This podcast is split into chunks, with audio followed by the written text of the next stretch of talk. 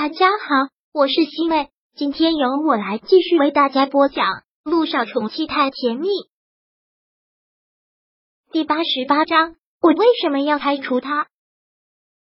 你怎么会来？当看到涟漪出现在这里的时候，小九觉得错愕，更是觉得急迫。涟漪，你放开我！你再不放开我，就来不及了。小九用力的想挣脱掉涟漪的手臂。但林一死死地抱着他的腰，死死的拖着他。小九，你真的疯了吗？你想干什么？你想干什么啊？涟漪现在也被这个可怕的念头笼罩过了心头。小九为什么会冲动到这个地步？我想杀了他。小九万分仇恨的说了出来。只有他死了，他才不会再伤害小雨滴。只要他还活着，对小雨滴的安危，那就是一个威胁。现在小九已经没有理智了，满脑子就想让他死。如果他不死，小雨滴不知道什么时候又会被他伤害。小九，你真的疯了吗？杀人是要偿命的。现在的雨已经越来越大了，连漪用尽全身的力气，死死的抱着他。他感觉现在萧九就是疯掉了，力气大的很，他身子几乎被拖着走。眼看着顾木兰已经进了机场。小九真的是很急迫，如果再不行动，他就要上飞机了，真的就来不及了。只要小雨滴不再受伤害，偿命就偿命。他不是说没有报应吗？天不收他，我收他，我就是要他死，就是要他死。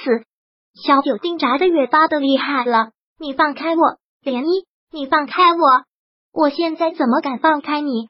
涟漪很大声的喊了一句。然后他松开了他的腰，趁着他重心不稳，一个用力，重重的将他推倒在地。小九，你清醒一点！我知道现在你很愤怒，但是你不能做这样的傻事。你还这么年轻，用自己的命去换那个老巫婆的命，值得吗？如果你真的死了，小雨滴怎么办？小雨滴怎么办啊？你杀了顾木兰，杀了陆亦辰的亲妈，你们两个都死了。你让陆亦辰如何对待小雨滴？小雨滴这辈子就毁了。你清醒一点，清醒一点。涟漪的话一下子让他完全的清醒了过来。是啊，他如果杀了顾木兰，杀了陆亦辰的亲生母亲，这件事情传出去，陆亦辰怎么办？陆亦辰又怎么面对小雨滴？啊！萧九放掉了手里的水果刀，坐在泥水里，很痛苦的大声的哭了出来。这一刻，他真的很绝望。从骨子里透出来的绝望和痛苦，看到他这个样子，涟漪真的是心疼坏了，也真的是吓坏了，连忙过去紧紧的抱住了他，陪着他一起哭。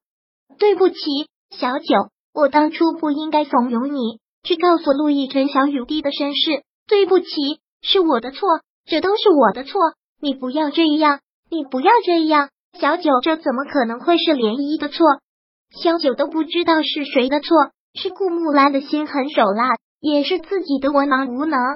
他没有权利，没有地位，他就是一个普通的老百姓，所以顾木兰就把他当成是一个软柿子，往死里捏。而现在他连反抗的机会都没有，他又不能杀了他，怎么办？他还能怎么办？雨越下越大，小九浑身都湿透了，雨水拍打在脸上，已经分不出到底是雨还是泪了。他就瘫坐在泥水里，浑身没有力气，这眼看着顾木兰上了飞机，看着飞机飞走，他好像整个人都被掏空了，行尸走肉一般跟着涟漪回了家。他就躺靠在床上，现在他跟死人唯一的区别，也就只剩下呼吸了。今天正好是周末，小雨滴不用上学，许是惊吓过度，天已经亮很久了，小雨滴还在睡，涟漪今天也不上班。但按照医院的值班安排，今天该是小九值班的，但他现在哪还有什么心思上班？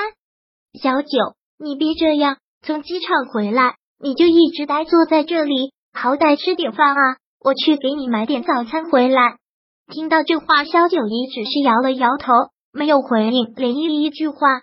看到他这个样子，涟漪真是急死了，连忙摸了摸他的额头，不烫，反倒是浑身冰凉。小九，你倒是说句话呀！你要是心里憋得慌，我们两个去唱 KTV 吧。你以前心情不好，不都是喜欢唱歌发泄出来吗？我们两个现在就去呀。涟漪一直在跟他说着话，但萧九也没什么反应，就是一个人在发呆。涟漪也不知道他在想什么。这时，萧九的手机响了起来，涟漪连忙拿过来，是陆一鸣打来的，陆院长的电话。萧九本来只请了两天假，结果都已经四天没来上班了。陆一鸣知道陆亦辰一个人回了但是，也是觉得奇怪，可给陆亦辰打电话，陆亦辰不接。听到萧九也挂掉了，陆一鸣真是觉得无奈死了。就算两个人闹矛盾，萧九也不是这么不知分寸的人吧？怎么就会无缘无故的旷工呢？陆一鸣正打算再给萧九打电话，但顾木兰的电话却打了进来。喂，妈，那个萧九是不是在你医院做医生？顾木兰一开口就直接兴师问罪一样的问了出来，一开口就是这个。陆一鸣觉得有些懵，问：“对啊，怎么了？开除他？开除他？”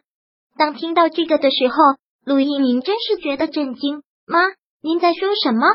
他是我医院的医生，人家做的好好的，我为什么要开除他？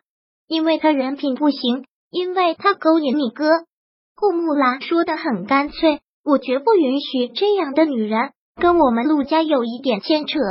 她怎么勾引我哥了？妈，您不要听风就是雨。不知道跟哪个野男人生的贱种，却说是你哥的孩子，还妄想嫁到我们陆家来，这还不叫勾引？您说小雨滴不是我哥的孩子？陆一鸣听到这个，真是觉得震惊。怎么可能？这个你不用问，也不关你的事。